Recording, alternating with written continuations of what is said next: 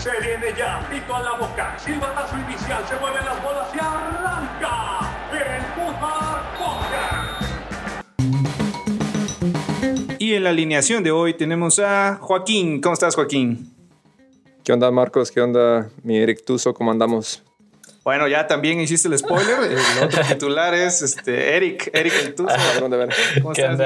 ¿Qué onda? ¿Qué onda? ¿Cómo están los dos? Ya listos para otros 45 Bien, bien, minutos porque gracias. no creo que nos dé para 90, ¿no? Pero de este super episodio patrocinado por el tío Joaquín, la historia de las reglas del fútbol. ¿Listos? Así es, así es, Marcos. Sí, vamos a adentrarnos un poquito. Como ya se los había contado, queridos sobrinos, en episodios pasados, en esa gran trilogía, Mejor que el Señor de los Anillos, 50 sombras o la porquería de los Oh, no, orígenes no, del que, fútbol. que la pulquería no sé, ¿eh? De las otras, igual sí te ando creyendo. Bueno, bueno, sí. Ah, bueno, si no han escuchado, vayan a su plataforma de streaming preferida y escúchenlos. Son los episodios 1, 13 y 25 de la primera temporada del Fútbol Podcast. Así ya saben. Bueno, ya sin tanto preámbulo, vamos a, vamos a, a ver un poquito o a leerles un poquito la historia de, de las reglas del fútbol. Las reglas convencionales más antiguas del fútbol fueron desarrolladas entre 1848 y 1860 en Inglaterra. El fútbol en el siglo XIX existía en dos variantes, una al estilo rugby, que permitía el uso de sujetar el balón con las manos, y el otro que era más como el que conocemos hoy. Ambos estilos solían ser muy rudos, así que cada club, escuela o lugar solía escribir sus propias reglas para que no fuera tan físico como lo era el rugby. Ahí les doy un chapudato. El rugby obtiene el nombre del colegio rugby. Entonces ya ahí se quedó el fútbol rugby. O sea, Por es, una es escuela. como si hubiéramos dicho este, UNAM, ¿no? O sea, el nombre de una universidad, digamos. Ok. Ok. Sí, sí, deporte, fútbol UNAM o fútbol in- eh, iberoamericana. Ajá. Fútbol Instituto Tecnológico de Orizaba. O con Alep. Fútbol con Alep. Ándale. Fútbol con Alep y ya era un desmadre embrazando ahí a, la- a los Sí, sí, contrincantes. muchos estaban la embarazados y así, lo, lo típico, ¿no? Todos orgullosos de sus raíces. Claro, claro. Así es. Sí, no hay quien haga la cruz de su parroquia. sí, sí. Bueno, al principio las reglas eran un desmadre tales como empujar con las manos era permitido. Eso sí, sin obstacul- obstacul- eh, obstaculizar. es que está medio Está- está- trabada es esa que somos del Conalep, entonces palabras así tan largas sí nos cuestan trabajo. Ay, sí, Empezamos a hablar sobre eso y ya. Exacto. En mi escuela. Sí. Sí, a fuerza. se pega, se pega. O patear las espinillas, o sea, eso sí era prohibido, pero se podía empujar con las manos. No correr con la pelota en las manos, o era obvio, o sea, era una regla porque pues, para diferenciarse de lo que era el rugby y el fútbol. Pero se podía atrapar la pelota si no había tocado el suelo, o sea, como básicamente si estaba en el aire, podías bajar la pelota con las manos, ponerla en el suelo y así como si fuera un tiro libre. ¿Cómo? No entendí muy bien la Como regla. para evitar que rebotara, yo creo, ¿no? O sea, la bajabas con la mano y la podías este, ya Sí. rodar con los pies. Creo que es lo más Como que suena, ¿no? Así suena como que ajá, tenga exacto. sentido, creo. Sí. El balón se podía empujar con las manos, diciendo como cuando se iba a salir, para que no saliera del todo, porque se iba la pelota, no había, No había. más que un balón, yo creo, por juego, entonces pues se podía meter con las manos. No había fuera de lugares, pues eso era un poco más que Sí. obvio, aunque esas, el fuera de lugar fueron las primeras reglas, ahorita vamos a Ok. eso. No había límite de jugadores.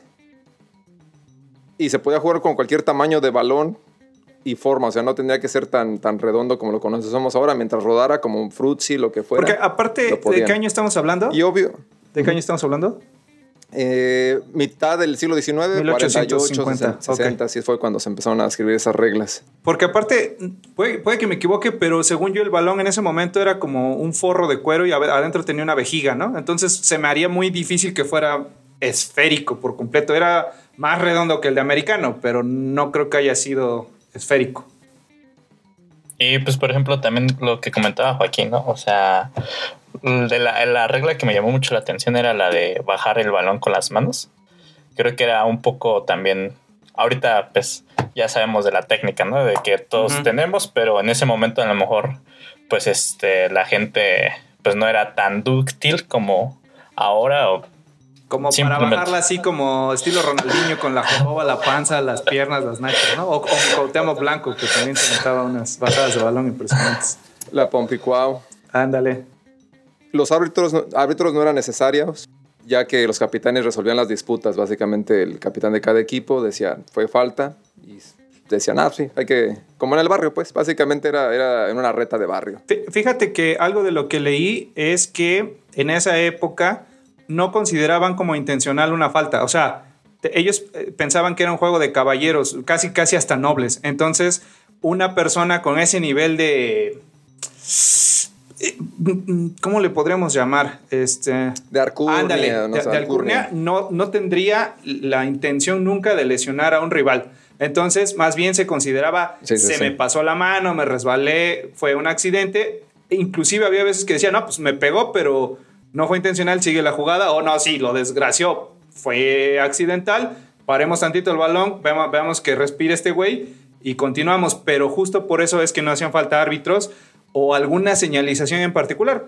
me hace sentido con lo que dices. Más bien, a ver, capitanes, pónganse de acuerdo. No, no, tú le pegaste tres, tú le pegaste dos, este cambia, cambiamos el balón o de, lado, ¿no? O no, bájale o salte a, enfriar un poco y ya regresas. Me imagino que por ahí va la... Eh, eh, eh, en lenguaje, en lenguaje millennial esto lo podemos traducir a deportivismo, ¿no? Ah, sí, sí, sí, sí, Hacer Ándale. un poquito de el deportivo. deportivo. Exacto, exacto. Seguimos. Aunque hubo tres lugares y eventos que sentaron las reglas para que nuestro bello deporte fuera tomando la forma que, que es hoy en día. Este trío de set de reglas, así lo voy a llamar porque fueron tres diferentes lugares y eventos, fueron creadas una, la primera 1848, 1858 y 1862 respectivamente. Las primeras en la Universidad de Cambridge, las segundas por el Sheffield Football Club y las últimas a las que dieron la mejor forma en 1862-63 para crear unas reglas unificadas y así crearon la FA o la FA inglesa que es lo que pues ahorita es la, la liga más, este, más vieja de todo el mundo, ¿no?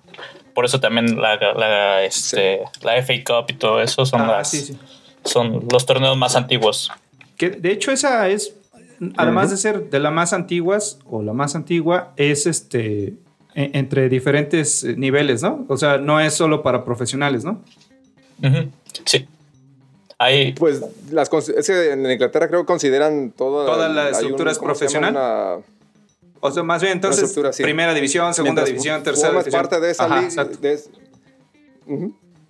sí, Se, supone para que para la FA Cup, este, por ejemplo, a diferencia de otras ligas, eh, ahí los equipos de primera división pueden iniciar desde la ronda 1. Ahí sí es un sorteo. Ah, ok. O, sea, nada de que tú eres el Manchester United y empiezas en cuartos, Exactamente. Ah, Ahí sí empiezan desde primera ronda y es está bueno. este, lo que les toca viajar a, los estadios pequeños y todo eso. E, está cañón porque imagínate tener un estadio de primer mundo y que te, toque viajar a un pueblo bicicletero donde difícilmente haya vestidores, ¿no? Está, está interesante para llevar a, pues, persona de mucho varo, ¿no? O sea, al final de cuentas los, los jugadores de primeras divisiones son gente de mucho dinero. Pero sería lo más justo, ¿no? O sea, por eso la, eh, la Eso me imagino que es más justos porque para tratar, todos pueden exacto, para que le metan ganas a nivel deportivo y que no haya más bien otro tema extra cancha. Que tampoco vas a arriesgar a tus mejores jugadores a que te lo fracturen, ¿no? O quién sabe, a lo mejor en una de esas si es el honor y, y, le entras con todo, ¿no? Eso sí está, suena interesante. Sí, ya, hablaremos de otro, en otro, episodio, de la FA Cup. Yo creo que es un Sí, es un bueno Eric, nuestro, becario favorito. hacer la investigación, sí. sí, sí, apuntando, dice. Así es. Bueno, las reglas de Cambridge 1848. En las reglas de, de Cambridge vemos que son 10. Estas reglas fueron la base para años más tarde la, la FA las tomara como base y en 1863 la crearan un... Ahorita vamos a hablar de esas reglas, pero estas fueron las bases con, con las que hicieron la, la, liga o la copa inglesa, la FA, la Football Association. Eh, regla número uno, ahí les va. Al comienzo del juego, el balón se pateará desde el centro del campo. Después de cada gol, se procederá de la misma forma a un saque de salida. Básicamente sigue siendo la misma desde el no cambia. medio del campo, la patea del balón. No ha cambiado. Después de un gol, el equipo perdedor dará el puntapié inicial. Los lados cambiarán de objetivo a menos que se haga un acuerdo previo en contrario. Ah, o sea, se cambiaban Sí, de lo portería. mismo. Ah, ok. Si, no, si, no había, si no había un acuerdo previo, tenían que cambiar cada vez que metían un gol. Ok, o sea, vamos a decirlo así. Default, gol y cambiamos de portería. A menos que hayamos dicho, no, no, no, 3 y 3, por ejemplo, ¿no? Ok. Ajá, o hasta el O medio hasta el tiempo, medio tiempo, como fuera. Pero, pero si, no se, si no se hablaba, si no decían, tenemos que cambiar. Tiene sentido porque si han jugado fútbol llanero, ahorita que hay lluvias, de repente hay un lado que se encharca más que el otro. O sea, sí, sí me hace sentido que, que por gol, no hasta el medio Eso tiempo. era. Haciendo el deporte más justo. Sí, sí, Sí, por- pues me imagino que por ahí va la intención de la regla, ¿no? Y aparte era, a veces jugaban en campos que estaban, pues a veces podían estar disparejos, Ándale, no había... con declive, ¿no? había la- Ajá. lo que hay ahorita. Claro. Sí. La... r- Dale, No, ¿algo no, no, dale, dale, dale. No, ok. La, re- la regla número 3, la pelota está fuera cuando haya pasado la línea de los postes de la bandera a ambos lados del suelo, en cuyo caso se lanzará directamente. Antes ponían muchos banderines. Como no había una línea como tal, ponían banderines.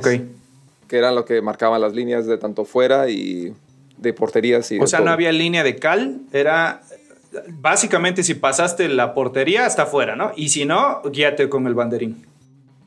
Ok. Sí. La regla número 4, el balón está atrás cuando ha pasado la portería a cualquier lado. Básicamente era como... Fu- Fuera, o sea, ¿no? lo mismo salía Ujú. de... Del límite. Fuera, fuera de- Está un poquito de rara, no estaba... La traté de, de traducir como sea y era- me daba lo mismo. El balón está atrás cuando ha pasado la portería a cualquier lado. Ok. Así.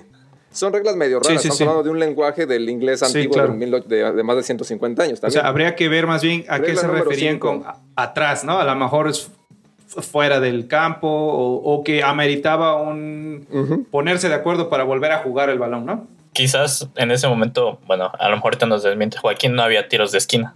Lo que ahorita conocemos tiros de esquina y No. por eso era No, el. no. Ahorita vamos. sí. Sí. Va, va, va.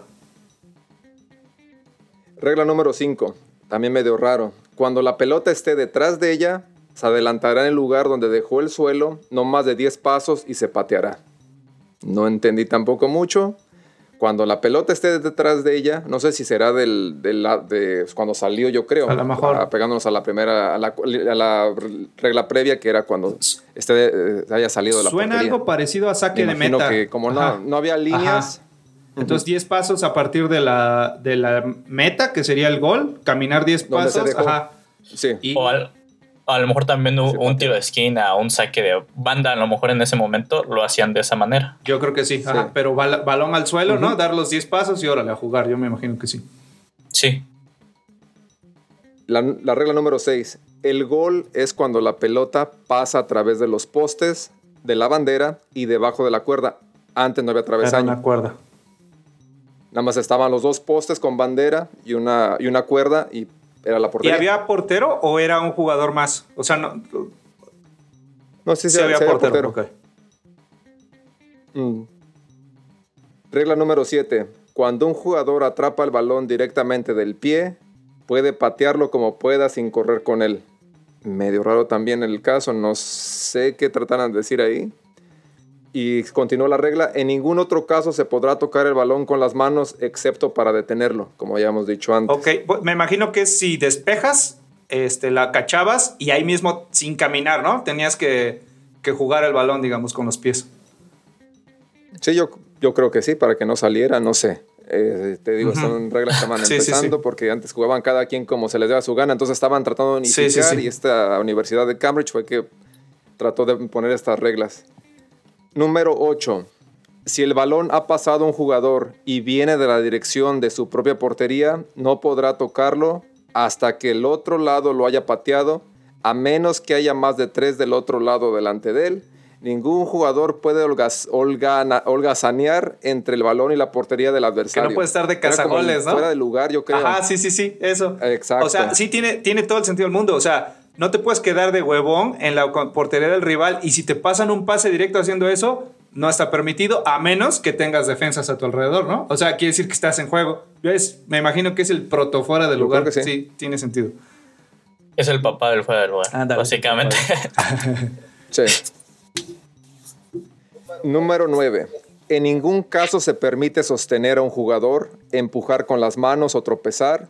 Cualquier jugador que puede evitar que otro llegue a la pelota por cualquier medio compatible con las reglas anteriores. O sea, básicamente las, esta regla era como para las faltas. Ok. No se podía sostener a ningún jugador, empujar con las manos o tropezar. Y la regla número 10, sencilla, cada partido se decidirá por mayoría de goles. Ok. Entonces, ¿cómo, ¿cómo ven las reglas? ¿Estaban fáciles de acatar o eran muy difíciles? O... ¿Sabes, ¿Sabes qué me suena? Como si pusieras dos mochilas en, en, el campo de la escuela y este... Y los niños se ponen de acuerdo, ¿no? Es que la vez pasada este, ya se pelearon fulanito, entonces a partir de eso aquí vamos a poner la regla, ¿no? O sea, sí, e, están me sí. hacen sentido y yo ya lo podría llamar fútbol. O sea, sí tiene mucho que ver con lo que hoy conocemos como fútbol, pero se me hace que están como muy básicas, ¿no? Y, y, y, si hasta la fecha del día de hoy hay cosas que en, la, en, las que no nos acabamos de poner de acuerdo por temas de la interpretación, así como tú las estás diciendo, creo que están todavía más a la interpretación, no están muy bien definidas, ¿no? Pero sí se notan muy clarito que son antecedentes de las reglas actuales. Y es este, va mucho de la mano de que, de lo que comentaba al principio Joaquín, de, de que los capitanes se ponían de acuerdo. O sea, va mucho de, del deportivismo este, en el juego. O sea, creo que por eso lo básico de las reglas. Sí. Uh -huh. ahorita, ahorita pasamos a las reglas de Sheffield de 1858. El Sheffield FC, actualmente reconocido como el club de fútbol más antiguo vigente, su fundación data de 1857. O sea, básicamente un año después crearon estas 12 reglas, que fueron las primeras reconocidas creadas por un club y no por un colegio, escuela, universidad, etc. Okay. También el Sheffield FC, un dato para meterle aquí, eh, nunca, nunca ha sido profesional básicamente este club. Nunca ha llegado a la, a la, Liga Premier ni nada. Ahorita está básicamente en la División 7, básicamente poniéndolo así. Del, ha jugado la FA Cup y todo, pero no, no con buenos resultados. Okay. En el 2007 le, le, hicieron un partido homenaje, hasta fue Pelé, fueron, fueron varios jugadores de renombre a hacer el 150 aniversario del club más antiguo del, del mundo, según. Eh, estas 12 reglas, la primera, el saque de centro o el kickoff uh -huh. o la patada inicial debe llevarse, a cabo, debe llevarse a cabo con el balón en el suelo. O sea, sencillo como uh -huh. esa. Los tiros deben realizarse de una distancia de al menos 25 yardas. Ah, o sea, ¿no podías fusilar al portero así de cerquita? Mm, Yo creo, o sea, no sé si era medio raro, sí, no, no entendí, no sé si era para sacar, pero creo que sí. Ok. Entonces era puro desde, desde afuera, yo, yo creo. creo. Coger un balón que le llamaban un fair catch, que procede de cualquier otro jugador que no se encontrara en la zona detrás de los banderines y no haya tocado el suelo en el trayecto autoriza al que consiga a realizar un tiro libre. Esa fue una regla medio rara de entender. Traté de descifrarla, pero no, no pude. Creo que lo que Ahí yo entiendo vez. es de esa. Este sí quiere repetirla, Joaquín, y ahorita les doy mi, coger un balón que procede de cualquier otro jugador que no se encontrara en la zona detrás de los banderines y no haya tocado el suelo en el trayecto autoriza al que consiga realizar un tiro libre. Pues básicamente sería... A ver, yo, yo, la interpreto de que, por ejemplo, hablábamos de la de Cambridge, de que tenía que haber tres alrededor de ti. Aquí a la que yo, lo que yo interpreté de esta, a lo que tú leíste, es que si alguien de tu equipo te la manda pues, de aire y tú la agarras, aunque estés este, holgazaneando, como decía, uh -huh. este al lado del portero, la agarras de aire, la puedes jugar porque pues, pues, literalmente pues, te quedaste con el dominio del balón. Creo que es algo así. Claro, sí, sí porque también estaba, ajá, estaba leyendo que antes tenía que jugar básicamente a ras de suelo. ¿Sabes cómo la interpreté? No, no podías casi, casi ¿Sabes Ajá. cómo la interpreté yo? Porque habla del banderín y si tú mencionabas que el banderín eran como los límites, se me hace que no podías... A ver, podías jugar la pelota con la mano siempre y cuando fuera una especie de saque de arco. O sea, si, si, el, mm, si, el, sí, si el, el, balón parte de la línea del banderín, es desde la meta, desde el límite. Se me hace que podían despejar y en ese primer despeje sí la podías cachar con la mano. Pero si no era de ese saque, no podías meter la mano. Y si lo hacías, dice es un tiro libre. Probablemente es que se cambia de, de, el balón va para el otro lado, ¿no? Es lo, es lo como yo Pues lo yo interpreté. digo. Ajá. Sí, suena. Sí, te digo, son reglas raras, son reglas que están escritas en un inglés antiguo. Eh, Traducido al español también no hacen mucho sentido, entonces no, no sé. Eh, si no hay que los escuche, si alguien, si alguien se las Si, sabe. si estas alguien, reglas, si las ha alguien conoció que en deje su interpretación ahí. 1850 esas reglas, que nos la platique, ¿no? O Don Tony hay que preguntarle. Ah, a ver, a ver. Regla número 4. Se permiten las cargas cuando el balón esté en el suelo, a excepción del saque de centro. Desde el momento en el que el jugador se dispone a patear el balón, no obstante, podrá arrepentirse siempre y cuando no, lo haya tocado con el pie. También medio rarita su regla, pero pues es un poquito más menos complicada que la otra. Sí. Pero sí, habla, sí se especifican mucho en esto. La regla número 5 también va un poquito de eso. Está permitido empujar con las manos, pero no es legal, bajo ningún concepto, patear al adversario intencionalmente, como ya habíamos hablado en la otra, ni tirarlo, al- ni tirarlo al suelo con las piernas. O sea, O sea, puedes zancadillarlo, empujarlo ¿no? con las manos. Básicamente es como la regla, creo que evolucionó al hombro con hombro Ándale. ahorita. Ujú. Pero antes era, si era, sí era permitido empujarlo con las manos, Por decir hoy, pero no por patada. decir hoy puedes, pero más que empujar es aguantar el- la carga o poner la mano para El hacer un pequeño espacio, pero no literalmente no es empujarlo, ¿no? Me, sí, me suena, como dices, Sí, sí. se vale, pero no lo puedes trabar las patas con las tuyas, ¿no? Ese sí ya es anticaballeroso. Bueno, seguimos. El número 6, no se permite retener el balón en ningún caso, a excepción en los tiros libres. Eh, suena, te digo, eran un poquito reglas medio raritas, pero sí vamos teniendo un poquito más de, Formalidad. de congruencia en sus formalidad, ándale. Número 7, no es legal sujetar o quitarse de en medio a otros jugadores. Creo que volvemos a lo mismo, creo que no- era más como de pases, no, no era tanto como el dri- dribbling como lo conocemos ahora, como un Messi no podría jugar en ese entonces y cosas así. Sí. La número 8, no es legal levantar el balón del suelo a no ser que esta acción se realice en la zona de detrás de los banderines. Sí, Te digo, medio raro. sí, o sea, es para... Es el fuera, ¿no? Ajá, fuera. Pues vuelves a meter el balón con las manos, yo creo. Se puede empujar o chutar el balón. No sé qué se referían con empujar el balón o chutar, no sé si era con los pies, con las manos, pero... Pero se podía. Se puede empujar o chutar el balón, o patear. Esa era la 9.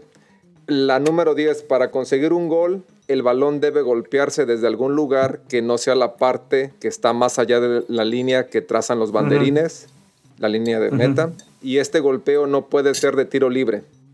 Ah, ok. O sea, básicamente adentro de- del área de juego. Ajá. O sea, es- adentro del área de juego, Sí. pero aparte que esté en jugada, ¿no? No, pu- creo que Ujú. no puede ser a balón parado. Ajá. sí, sí, sí. Sí. No, eso, eso no le está gustando a Juninho Pernambucano ni a David Beckham. La número 11, un balón que se encuentre más allá de los banderines, es- o que está, básicamente lo consideran como balón muerto. Consecuentemente, el equipo que lo haya llevado hasta ahí ha de colocarlo en el centro de, la- de esa zona y lanzarlo a otro sitio que se encuentre al menos 5 yardas de ella. Ese sí no lo entendí. Ni yo tampoco. A ver, vamos a leerlo otra vez. Un balón que se encuentre más allá de los banderines. O sea, ¿Fuera? cuando salió, Ajá. creo, también ya salió de fuera. Consecuentemente, el equipo que lo haya llevado hasta ahí ha de colocarlo en el centro de esa zona y lanzarlo a otro sitio que se encuentre al menos de 5 yardas. Ah, ya, ya, ya. Básicamente, si, si mandaste el balón fuera de, de línea de meta, tienes que llevarlo al ¿De dónde salió? centro, 5 yardas donde salió, o 5 metros. Y a partir metros de ahí jugarlo, ¿no? Y a patearlo a otro sitio, básicamente, despejarlo de ahí. Era como un saque. Sí, sí. A lo mejor como el del americano, ¿no? La regla Para no- este, cuando cambias de, de, de defensa a ofensiva, me imagino que algo así. Sí, más o menos como el, el kickoff, como, ¿cómo nos llaman otro? ¿Cómo le llaman? No, no. Cuando el punt, cuando la punteas básicamente. Puntear el balón de 5 yardas cuando haya salido. Eh, la número 12, cada jugador debe acudir al partido equipado con una franela roja y otra de color azul oscuro, de modo que cada equipo pueda vestirse con un color diferente. Ok.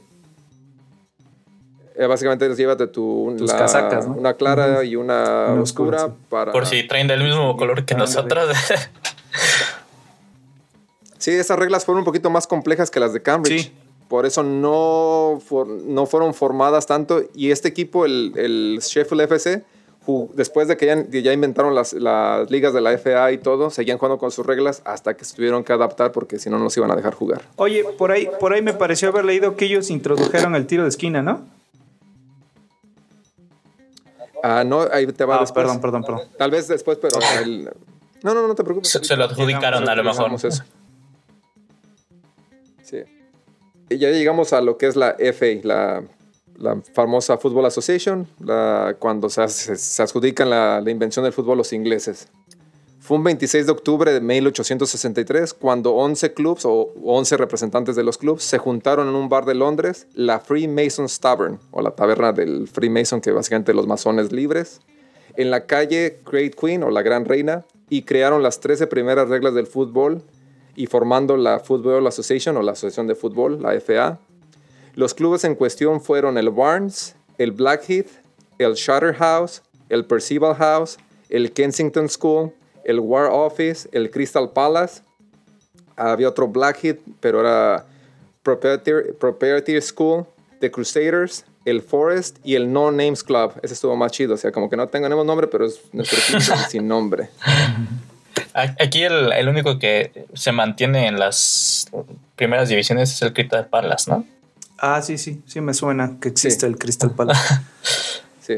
Sí, ah, bueno, eh, había un programa este cómico de deportes que se llamaba Deportología y le hacían broma al Crystal Palace, decían que tenía nombre de antro gay, me parece. Y, y sí suena, ¿no? Sí, sí, sí suena, sí suena. Sí. Pues todos también están medios raros sus nombrecitos. El Barnes, así como que pues vamos al Barnes. todos así. O el Kensington y el No Names y eh, El Noa Noa. medios bares de mala muerte, pero estaban en un bar. Ándale, también. Ese ahí en Juaritos. Bueno, así fue como se escribieron esas primeras 13 reglas. Unas han sufrido cambios drásticos, otras se han mantenido y muchas otras han agregado al correr del tiempo. Eh, regla número uno, las medidas. La cancha no podía superar los 182 metros o 200 yardas y de ancho tenía que ser menor de 109 metros. Se me hace, se, me hace hasta ahorita- en mi cabeza súper cuadrada, me cuesta mucho trabajo que digan que sea menor de tanto. Pues un metro es menor de esa medida, ¿no? no y no vas a poder jugar en un metro por 10 metros, ¿no? O sea, como que necesito que digan, la regla Pues sí. oficial es de tantos metros por tantos metros, ni un centímetro más ni un centímetro menos. Pero es algo que se modifica. Ah, bueno, creo que muchos equipos sí toman esa regla de no puedes tanto esto porque hay algunas canchas que no tienen este, las medidas estándares, a lo mejor de la mayoría. Por ejemplo, en Estados Unidos las canchas son más chicas. Sí, son más chicas y me acuerdo que aprovechaban y había algunos jugadores en particular que practicaban el saque de meta, pero parecía un tiro de esquina de tan duro que la ponían y intencionalmente le recortaban al mínimo posible, pero no sé, se me hace como eh, no estándar, o sea, no, no, no puedo creer que no sean todas las medidas del mismo tamaño y que no haya un rango, no, no, como que no me acaba de cuadrar, digamos. Y, sigue la regla. Largo y ancho estaban delim- delimitados por banderines y los arcos serían soportados por dos postes verticales con una anchura de lo que sigue siendo ahorita el 7 metros 32 o las, o las 8 yardas. Ese sí no ha cambiado. Se han quedado ahí las medidas de la portería, del ancho de la portería. Eh, la regla número 2, el inicio. Se sorteará la ubicación en los arcos y quien pierda sacará desde el medio del campo. El equipo contrario deberá estar a 9.14 metros alejado del saque del rival. Esa regla sigue, continúa con, con el círculo, pero antes como no había el círculo central, entonces pues se tienen que poner a las 10 yardas. Eh, la regla número 3, tras un gol, el otro equipo deberá sacar el centro, del centro, perdón. Al término del primer tiempo habrá cambio de bando. Ok. Sigue las reglas, así no ha cambiado. Eh, regla número 4. El gol se considera luego de que el balón supera, supera el espacio entre los dos par- parantes del arco. Sigue siendo lo mismo de la portería. Eh, regla número 5. Si la pelota sale del campo de juego, se reanudará el juego desde el mismo punto. Mismo. Sí, ya es la misma. Nada de que Regla cinco número- pasos o cinco metros o algo así, ¿no? Desde el límite. Ándale, o patearla como sea Ajá. y todo. Número 6. Un jugador del mismo equipo no puede estar más adelante de sus rivales. No se considera offside si la pelota se ha sacado tras la línea de meta. Completamente el fuera de lugar, aunque hoy se puede desde atrás de la media cancha, ¿no? 7. Si una pelota sale detrás de la línea del arquero y un jugador del equipo que custodia ese arco la toca, se cobrará, se cobrará salida. Si la toca alguien del equipo contrario, se cobrará un tiro libre a favor del equipo rival. Esta regla quedó de desuso después de suplementar el de, su, de suplantada el córner. O sea, desde cuando la el córner, esa regla se, quitó. Pero era básicamente como se, hacían los, los, tiros de esquina. Si lo sacaba el equipo contrario, era un tiro libre. Eh, regla número 8. Si el jugador intercepta un balón en el aire, puede cobrar un tiro libre a su favor, pero deberá hacerlo con los tacos de la bota. Ah, caray. Ok. Era como rasparla, yo Se me hace que eso es empujarla. No la podía patear. O sea, patear, chutar, es ah, con, la, con el empeine o con los tachones ha de ser empujarla, ¿no? Yo empujarla.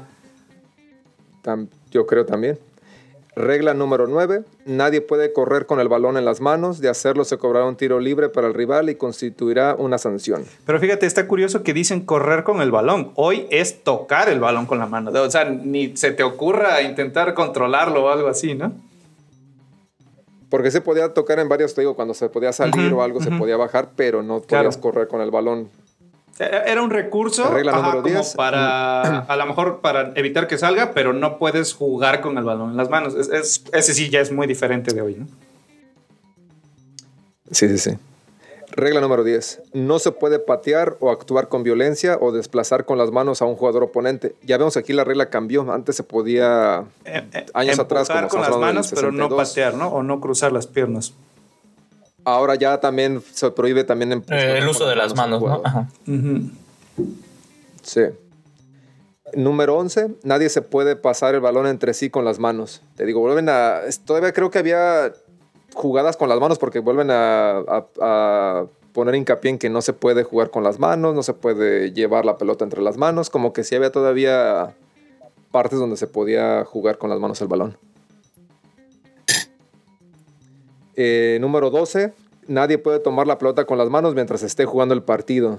Vuelven a decirlo de las manos. Quieren como evitar todas las manos por completo. Y la regla número 13, una medio bizarra. Nadie puede usar clavos filudos de hierro en las plantas de los zapatos de fútbol. Ok. O sea, los, los tachones o tacos, como les quieras llamar, tenían que ser menos filudos para que evitar, yo creo que accidentes y pues clavarse uno a otro, yo creo. Sí, porque, o sea, creo que, o sea, a lo mejor puede ser bizarra, pero tiene algo de sentido, ¿no? Este, jugaban en canchas de, llano, de tierra, que en su momento, pues, si llovía, pues era prácticamente lodo, todo eso. Entonces, supongo que para no resbalarse usaban ese tipo de, calzado para poder... No, y aparte se podía, se podía usar, creo que clavos, pero que no fueran filudos. Pero es que en ese momento eran como botas de trabajo. De hecho, eran muy altitas. Y no sé si. Creo que al principio tenían suela de cuero normal, como zapato. Mm, yo creo que, ajá, botines. Yo creo que sí le han de haber implementado pues, clavitos para que no se resbalaran, pero imagínate que. Para que amor, sí, sí para su agarre, ¿no? Lo que pues a lo mejor evoluciona ahorita a los tenis que convencionalmente usan los jugadores. Pero por ejemplo, aquí en las, en las ligas no profesionales tampoco puedes usar de metal, ¿verdad? Ahí eso tiene que ser de plástico, ¿no? Mm, pues depende. Ya las quitaron. Ah. Depende. O sea, hay algunas este, ligas que, por ejemplo, si ya su cancha es privada y todo eso, pues ya implementa su regla de que a lo mejor no ah, puedes jugar con tal tipo de calzado porque maltratas el campo. Entonces a, ya. A, mí me da risa que en el Foot 7 no te dejen meter tachos de plástico. Pues, no creo que se maltraten más que con el multitaco. No, no, no, le, no le entiendo por qué. No, pero para evitar yo creo que las planchas, más que nada. Pero. No sé. O sea, el multitaco igual son tacos, solo más chiquitos. en lugar de tener, vamos a decir, 10, tienen 20, pero Igual si te pone uno de esos en la cara, no, te va a gustar. O porque fregan la cancha. Yo, creo, que sí es por ahí, pero... Sí, es por la, por la altura de, del, la del multica, ajá, la profundidad, porque hay muchas canchas que no tienen como que mucha profundidad. Ya. Y entonces con eso la puedes levantar y pues ya. Ah, ya, ya. O sea, como si metieras un, una palita y, y levantas el pasto. Sí. Bueno, con esas 13 normas fue como se le dio más formalidad al juego del hombre. Bueno, Eh, cambios de las reglas. nada más, sí, mencionaste el tiro de esquina. Y es- seguimos hablando de Sheffield, ¿no? Sheffield. No, de ese fue las, eh, de las reglas del FA. Ah, ok, ok, ok. Estas, las que mencioné, las Va, 13. va, va, ok. Ya fueron las que dieron, ya con esas duraron, de ahí ya son las que conocemos ahorita, las 17. Solo con Los modificaciones. cambios que, que han hecho. Ok, Sí, ok, ok. ahí les van. Eh, los cambios en las reglas. 1866, el fuera del lugar se modifica de estar enfrente del balón a estar enfrente del tercer al último defensa. 1869, se implementan los saques de meta de arco o de arco, como le quieran llamar. En el 1872 se usa por primera vez los tiros de esquina. Eh, no, no investigué muy bien quién los inventó, tal vez si fue el Sheffield, no, no sabemos, pero sí fue en el 72 cuando se usaron por primera vez los tiros de esquina. 1875 se agregan los travesaños en las porterías. Para que Porque antes era cuerda, ¿no? Y la bajaba el portero, imagínate. Veían el tiro o bajaba el. y ya, ya no valía el gol. ¿Se podía? Sí, tal vez. Pues como apenas en... En 1870... Ah, perdón. En. Ay, ¿qué partido fue? Creo que de la Nations League. Que el portero tenía en su botellita de agua un este, acordeón con, la, con instrucciones para penalties. Y el otro portero lo vio y se lo aventó. Se lo aventó lejos para que ya no lo pudiera. Ah, la Australia contra Perú, ¿no? Creo que sí. Sí. Fue el ok, clasificatorio sí, sí, para sí, el Mundial. El barbón, el. Red- el portero Redmayne, que el barbón, el que estaba bailando como Ándale, payaso. el que estaba bailando como payaso. Y, o sea, si así se hacen Y eso. por este güey... Se acaba de modificar. Ajá, sí, sí. Que tiene que tener los dos pies sobre la línea. Imagínate, yo creo que algo así ha de haber pasado. Algún pinche chistoso bajaba la, eh, la de la cuerda, ¿no?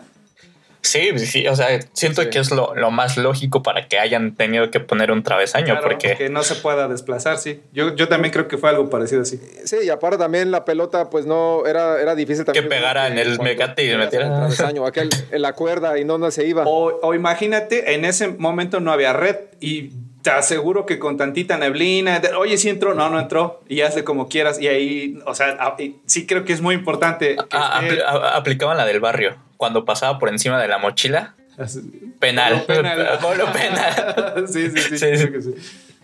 Goles claros. Sí. 1878 se hace uso de árbitros por primera vez, pero en forma de umpires como en el béisbol en, en la línea final, uno por meta de cada equipo y, se- y se usaban los silbatos por primera vez también. Básicamente era como los met, cada meta tenía un, un árbitro y pitaba de cada equipo básicamente. Ok. Pues no ha cambiado, ¿no? O sea, en el llano los árbitros ni se mueven. Entonces, Ándale, igual, para empezar, en el medio del campo. En el llano difícilmente hay más de uno, ¿no? a menos que sean finales. No, sí, apenas. O sea, pero ima- imagínate un trazo así como, como yo, que le pego como Rafa Márquez saliendo de, del área grande y le llego hasta la otra. Ajá. Este, Yo pensé no- que ibas a decir saliendo de lesión. dije. Ah, de lesión.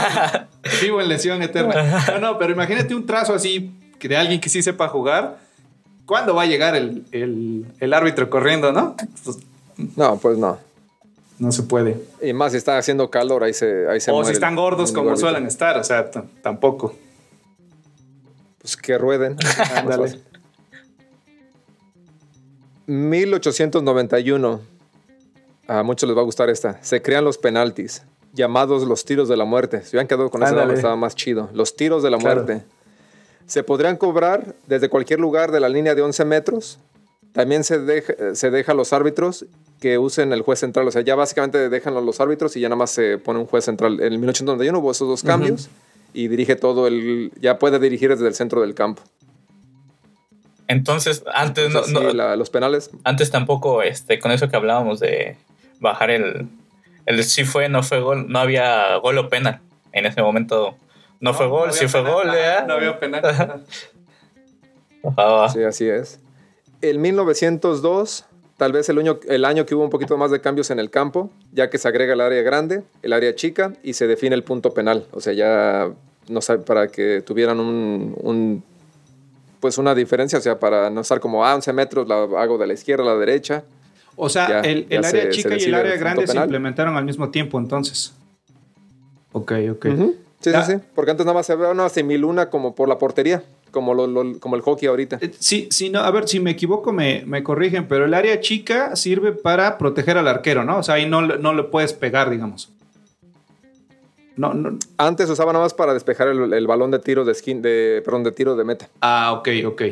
Es Para delimitar, ¿no? Es básicamente la. El saque de meta, ok. Ujú. Y la grande era para los penales. Ok. Pero hay otra, ahí te va la regla otra vez. Antes el portero la pod- podía, podía tomar la pelota donde fuera. Ah, no había ok, límite. ok, ok. Hasta en 1912, que viene el siguiente cambio de regla, se decide que el portero solo puede usar las manos dentro del área grande. ok. El área grande más era para marcar el penal. Y después ya se usa para que el portero se define también que el portero solamente puede usar las manos dentro de esa área. Antes era como tipo fútbol de playa, ¿no? Que el portero podía tomar el balón en cualquier. Siendo su mitad de cancha, podía tomar el balón. Ah, ok, ok. Sí, así es. 1920, la regla del offside cambia y deja de aplicar en los saques de banda. O sea, ya como la conocemos ahorita. ujú. 1925, la regla del fuera de lugar vuelve a cambiar y baja. Había, antes era tres jugadores, ahora son dos jugadores de defensa que para ser considerado offside. Ujú, ujú. Mil- 1937 fue la última vez que se modifica el terreno de juego agregando el semicírculo para definirlo de el área para el penal. O sea, lo único que sirve, sirve la- el semicírculo es para eso. Para que todos estén a la Para misma distancia no del no te- pateador, ¿no? Por, por eso es un radio, vamos. Sí. Ujú. Ajá, menos Cuauhtémoc Blanco, ese güey le valía madre desde la media cancha a patear el mendigo No, penal. no, no, pero los rivales, Eh, según yo, los rivales no pueden estar más adentro del, del semicírculo. te, cu- te cubría, pero para- básicamente era para que el pateador tenga ese Ajá. espacio para patear. Sí, sí. Pero ese güey sí iba más de esa pinche semicírculo, por eso estaba, estaba medio loco ese güey. 1958, por primera vez se permiten las sustituciones de jugadores, pero solo por un jugador lesionado o cualquier portero, pero también tiene que estar lesionado. Oye, o sea, puedes cambiar tres veces el portero. Ya. Pero está bien gacho porque uno que tiene que pagar arbitraje, ¿no? Quieres jugar, no voy a ir a, a- a pagar y no, este, y no entrar. Y es que también los equipos no, no, era- no eran, no eran tan, Numerosos. tan grandes lo- los que llevaban, nada más llevaban los 12, 13, Ujú. nada más eran dos. Pues sí, eran los equipos de llano, ¿no? Los que llegan justitos y Ándale. a jugarle. Sí, sí, sí. O sea, saludos Ranchito FC. en 1970 se implementan el uso de las tarjetas rojas y amarillas. Hasta el 70 fue cuando Aquí en México, ¿no? antes los mandaban nada más por Más de 100 Para el Mundial. ¿no? Casi, sí, sí, sí. No cambia mucho, hasta 1990 vuelve a cambiar la regla del offside. Ahora el atacante puede estar a la par del penúltimo defensor, el último siendo el portero, o defensas al menos que haya salido el portero. Esta regla es la que sigue cambiando, ya ni se sabe ni cómo. O sea, porque ahorita que está Ay, offside, aquí, que aquí voy a hacer este te dejan seguir. Dale, un poquito de lo que aclarar lo que dijiste. El portero no cuenta como, bueno, como jugador de para habilitar a un jugador.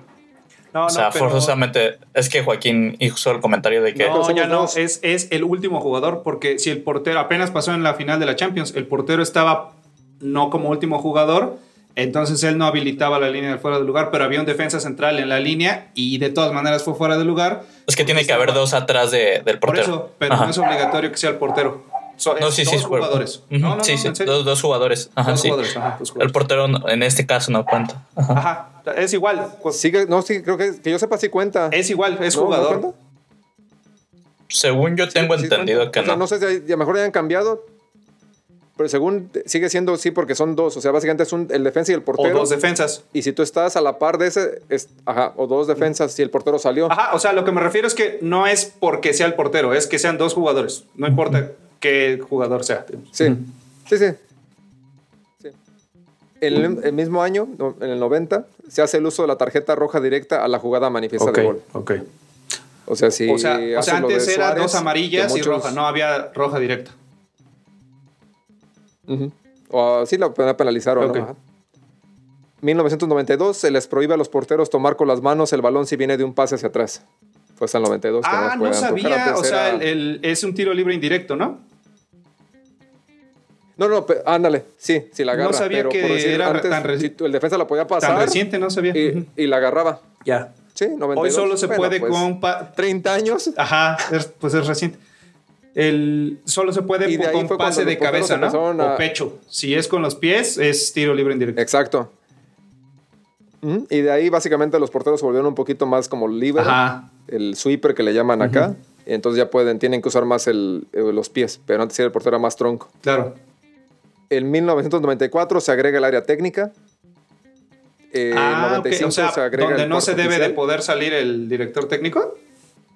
Ok, o sea, para Ajá. el Mundial del 94 igual es reciente, ¿eh? No, no, ahora sí que no me acuerdo que, que- que antes ¿Sí? no existiera. Yo tampoco. Tal vez en muchos se hacía, pero a lo mejor no era implementado en todo A el mundo. mejor. Entonces esto ya cuando la- son las reglas oficiales. En el 95 se agrega el cuarto oficial. Yo tampoco no sabía que era tan, Tan reciente. relativamente reciente Ajá. que había un cuarto árbitro. En el 96 los jueces de línea cambian de nombre a árbitros asistentes. Ok. Ese es un más dato curioso ahí. En el 98 se introduce la tarjeta roja por barridas desde atrás. Ok. Fue en el Mundial del 98. ok. O sea, antes era en el amarilla. 2009 la FIFA, la UEFA, perdón. Sí. Ok. O no, o nada. nada. Si eras muy carnicero el árbitro, te dejaba ahí. En el 2009, la UEFA trata de implementar el uso de asistentes en la línea de meta como se hacía en el, en el pasado. Ok. Volvieron a traer algo. Fue un, fue un throwback Thursday. Es como así. un abanderado también, pero solamente está mirando ahí a un ladito de la- del poste, ¿no? Ajá. Ajá. Mm. No duró mucho, ya que después Ujú. ahorita vemos. En el 2013 se usa el ojo de halcón. Ajá, es verdad. básicamente reemplazando lo que eran los asistentes. Y es la primera vez que se usa tecnología en el fútbol como tal. Ok.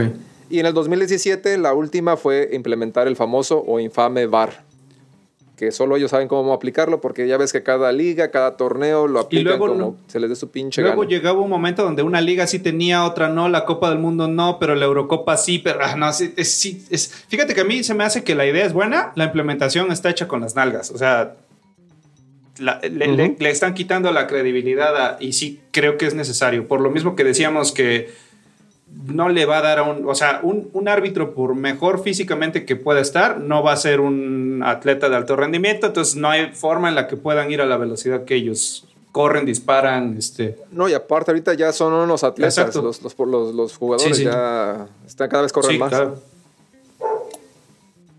Bueno, así es como el fútbol se sigue modificando para bien o para mal. Lo único que no cambia es la pasión para muchos, aunque ya sabemos la pelota de vez en cuando sí se ha manchado. Ese deporte va más allá del bien o el mal. Sigue siendo un juego que como sea nos, nos, siga, nos sigue entreteniendo, ya sea viéndolo, criticándolo o practicándolo. Claro. Y una pregunta, ¿cuáles son- ¿cuántas reglas hay actualmente en el fútbol? Si alguien se la sabe, déjenos en los comentarios. Yo no me, no me la sé. Y, y eso que pues, sí veía las narraciones del perro Bermúdez, que era payasito, pero él decía, no, se aplicó la regla 4, ¿no? Y, no, pero no, no, no, no me sé exactamente cuántas son. 14. Ah, son 17 Ah, reglas. 17. A esa la- 17. Ok. A esas las dejamos, a- si quieren las ponemos ahí, en, en- las podemos publicar o ponemos un link a, a Wikipedia, ahí están las, las 17 reglas. No las vamos a pasar ahorita porque pues ya sería mucho... Sí, bueno, y va- ya nombraste del las. tiempo casi. la- o sea, son las mismas, ya nombraste las diferencias y más bien es la evolución. Ah, modificadas. sí, Aquí, sí. aquí es. Básicamente fue- sumaron cuatro.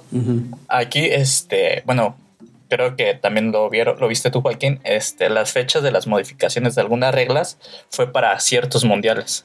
Por ejemplo, la de México 70, Ujú, sí. que fue cuando se implementan las 70, tarjetas, 90, el 58, 94, 98. Ujú.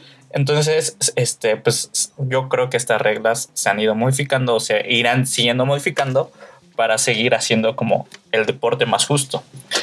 Ya metiéndome un poquito al tema, un, po- un poquito al tema del bar, que ustedes, este, como bien lo decía, bueno, también, este, voy con lo que dice Marcos, es algo que se tiene que implementar, pero que no se ha hecho de la mejor manera. Exacto. O sea, creo que como todavía la responsabilidad la toma el árbitro, el, el, el error puede seguir siendo, puede seguir este, consumándose, ¿no? Porque hemos visto muchas jugadas que dicen, lo toca, sí lo toca.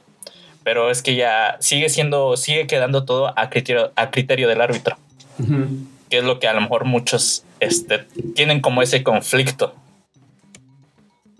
Entonces. porque, porque no hay una. O sea, el criterio sí puede variar demasiado por país, por eh, experiencia, por presión. Por ejemplo, no sé si te acuerdas de. Creo que fue una semifinal de Champions de Chelsea contra Barça. Este. Que hubo. Estuvo terriblemente arbitrada. Y este yo me acuerdo los jugadores del Chelsea queriéndose comer al árbitro, ¿no? Y, la, neta, o sea, a pesar de que lo hizo mal el árbitro, no se dejó presionar, por, le gritaban horrible, le manotearon, no lo tocaban, pero pues casi le, le pegaba una mordida, o sea, se le fueron con todo. Y ese, o sea, ese árbitro estaba convencido de lo que marcó y no se dejó amedrentar. Pero imagínate que te caiga un chango de 1,90 o 2 metros este, y te empiece a gritar ya no vas a cambiar tu decisión, pero sí te va a condicionar para la que sigue. O sea, yo creo que es hasta injusto para los árbitros, sí necesitan la asistencia. Sí, no, y aparte el VAR creo que debería de, ser más, más rápido. O sea, tener al cuarto oficial, yo creo que hay que darle más, más, más trabajo al cuarto oficial y tenerlo trabajando en las tomas para que luego luego le marcara al otro árbitro, porque no, no está haciendo nada, nada más que Pero este, ahí difiere un poco porque este, pues al final el que sigue tomando la decisión es el que está dentro de la cancha. Y por decir, si tú ah, estás afuera y tú me dices, es que para mí es foul, y yo adentro que lo vi, digo, no, para mí no es foul, sigue. Pero mira, te voy a decir una cosa, a los árbitros, a los jueces de línea, sí les están dando un poquito, o a veces les le respetan lo que marcan. Al menos de que el árbitro se traiga pedos con ellos o algo, pero si te marca que es, que es falta, se, se, quitan el banderín y el árbitro la marca. Si señalan la bolsita de la camisa es tarjeta. Y la decisión la toma el árbitro central, pero básicamente le está siguiendo ciegamente. En lo que... creo que, mira, a lo mejor lo que, lo que, lo que dijo Joaquín es esto. El, el VAR se activa de formas que no nos acaba de quedar claras. Yo creo que siempre se debería de activar y solamente mandar el aviso al árbitro central cuando lo amerite. Y aunque lo revise, pero a lo que voy es, hay tiros de esquina donde no aplica y ves que se están jalando bien duro y dicen, ah, es que no entró el bar. Y hay otros donde ya está cantando el gol, ya lo festejaron y, y hasta después hace la seña de aguanta, me están revisando. E, eso es lo que le quita la credibilidad, porque una vez que ya lo festejaron, casi te aseguro que cualquier decisión que anule el gol se, siente injusta porque no todos pueden ver la, grabación. Entonces yo creo que cada vez que haya gol es todos esperan, a, fuerza tiene que entrar el bar. Sí, para... Y ahora sí que den el... Y para eso deberá estar el cuarto Exacto, el árbitro cuarto siempre tiene que estar revisando. Y se, se supone que también a eso que tú dices que no todos ven las tomas, que ya todos los campos o bueno, todos los estadios deben contar con una este, pantalla para que ahí se visualice la gente, visualice la gente qué es lo que está viendo el árbitro. Ya, para que todo exactamente eso que este sobre el si es justo o no es justo, todos vean que ah, sí, le pegó a mi jugador, ah, sí fue mano, ah, esto porque como tú dices, cuando tú estás en el estadio, no sabes qué está viendo el árbitro, no, sabes si sí lo empujó, si no lo empujó, hasta que llegas a tu casa o más tarde ves la repetición, esto. Entonces se supone que ya todos los estadios deben de contar este, con pantallas para que los jugadores y la afición pueda ver la, la jugada. Ya, porque si no pasa como un México-Argentina en un mundial, ¿no? Que todos vieron la, repetición por la, por la pantalla. 2010. Ah, 2000, ah, ese de pinche día casi me... y ya había marcado el árbitro, ya no se pudo echar para atrás. Sí. Y también pasa lo mismo con el bar, o sea, a veces va, revisa y no lo marca o marca lo que él quiera. Entonces te digo, tiene que unificarse también mundialmente o liga, cada liga, al menos empezar con la liga, porque en México ya salió hasta el presidente de árbitros, ¿no? El que era presidente, comisario, no sé qué era el Bricio Carter. Ajá. Ya se, se, jubil, se autojubiló porque ya no podía con el cargo. Es que ahí ya son temas de mafia, ¿no? Me recuerdo que decían que sí estaban supermercados los favoritos, ganaban una la nota no le querían ceder juegos a los más chavos y bueno, luego ni entrenaban, ¿no? Entiendo que creo que estaba en Toluca su, como su centro de alto rendimiento y no querían ir porque estaba muy lejos y, o sea, entiendo, nadie quiere ir a Toluca, lo entiendo, saludos a Misael, este, pero pues, es tu chamba, carnal. Y, es... Pues sí, no, aparte te digo, Dale, dale. Este, yo, bueno, o sea, he tenido como que eh, eh, la dicha o la no dicha de ponerme a arbitrar en un partido. O sea, y en ligas llaneras, y la neta sí es, no manches, una presión. O sea, por ejemplo, como usted platicábamos ahorita, ¿no? O sea, hay muchas jugadas que yo sé cómo hacen los jugadores de voy a empujarlo por aquí, voy a jalarlo por acá y no me va a ver el árbitro y esto, lo otro, que yo las terminaba marcando y me decían, oye, es que esto, güey. Eso no se marca. Ajá, eso no se Yo también he jugado y esto. Y es algo que se les critica mucho a los árbitros, porque los árbitros nunca o a lo mejor no tuvieron un pasado futbolista. Entonces, ciertas jugadas o ciertos golpes, ciertos choques, no saben interpretarlos por el mismo modo. Siento que es un poquito de eso, pero sí es una... Ser árbitro sí es difícil, sinceramente. Sí, no, y, aparte yo creo que sí más, va más por lo que dijo Marcos, que es más como mafia ahí de que les dan favoritismo a unos que a otros, porque se han jugado aunque sea cascaritas. Entonces, más que nada es que tienen que favorecer a uno al otro. Saludos a tu carnal y su Atlas, que sí estuvo medio manchado y sus bicampeonatos, pero como la América también no hay que negarlo de los, los 80 es lo mismo, o sea, podrá que no se han vendido, vendido completamente, pero sí hay favoritismos y los grandes siempre van a sacar ventaja, un Real Madrid, un Barcelona, un Manchester, un Chelsea, porque obvio, los, los protegen más porque generan más dinero en las finales. ¿Algo más, muchachos? No, muy interesante. Este, me gustó. Sí, sí, sí. Siento que, bueno. que esto de, imagínense, pasaron 140 años, 150 años prácticamente para definir más o menos las reglas que hasta el momento conocemos. Ha sido y sigo que siento que va a seguir cambiando muchas cosas porque todavía no ya hace unos 10 años, por así de las cosas que recuerdo que no se acabaron de implementar, era por ejemplo tarjeta azul o que se supone que el azul era como... Naranja. había la naranja que era como más rudo que la amarilla, pero todavía no te expulso. Es como si tuvieras una y media este, tarjeta amarilla directo, ¿no? Y la azul que era para el fair play, que a mí se me hacía buena onda porque pues yo creo que sí se debería de premiar que pares el balón cuando un rival se lastima o algo así y al final este, no supe por qué no se implementaron, pero por ejemplo hoy sí es un criterio en algunos lugares el fair play, ¿no? O sea, el que menos manos tiene, el que menos faltas o menos rojas más bien, puede ser un criterio para darte, cuando hay dos equipos empatados en una, en una tabla, el, que vaya por encima. Ni se diga la, la diferencia de goles, pero creo que el segundo término puede ser el fair play. A mí se me hace que sí debería de tomarse un poco más en cuenta el fair play. Este, estoy a favor de la tecnología. La verdad es que creo que el tema de la tecnología sí va a estar muy cañón que se implemente bien. Yo también, este, continuando con Marcos, lo del fair play, pues, este, primero, la primera, este, criterio de desempate son los goles a favor, luego los goles que tú metiste, los goles que recibiste, y después ya viene el número de tarjetas que recibes. Pero igual, a favor de, la tecnología, siento que pues realmente si se llega a hacer bien, o sea, si se llega a plantear bien las cosas, puede ser muy favoritismo, muy, muy este, algo que puede favorecer a los dos equipos. Claro. Y al árbitro, porque pues tenemos hasta tema. Luego los quieren linchar también, ¿no?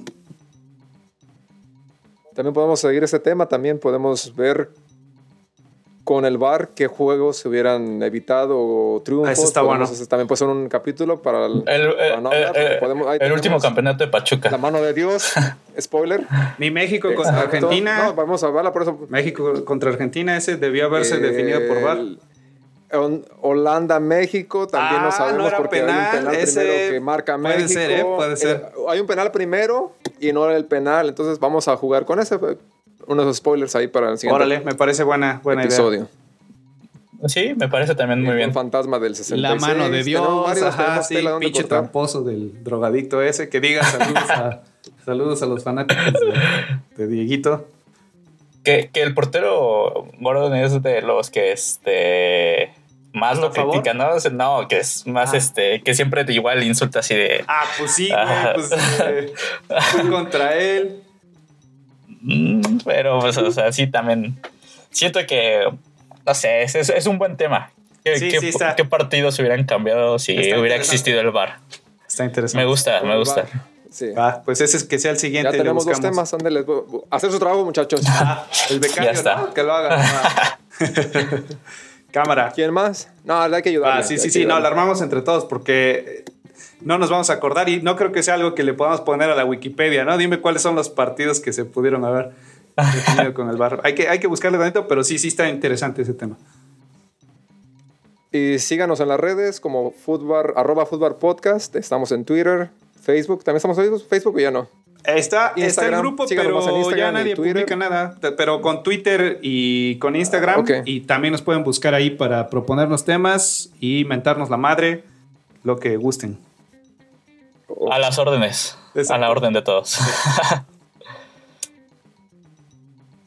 Bueno, muchas gracias. ¿Algún saludo? Si no, ya. Que un saludo a los que nos escuchen. Ya mandaste saludos al Ranchito FC. a- yo mandé saludos a Misael. eh, y yo creo que con eso. Ah, bueno, un, un saludo a Érico, al- el otro Érico que se recupere porque anda, Ah, es cierto. anda medio malo. Y ya vámonos. Vámonos. Bye. Va pues. Bye.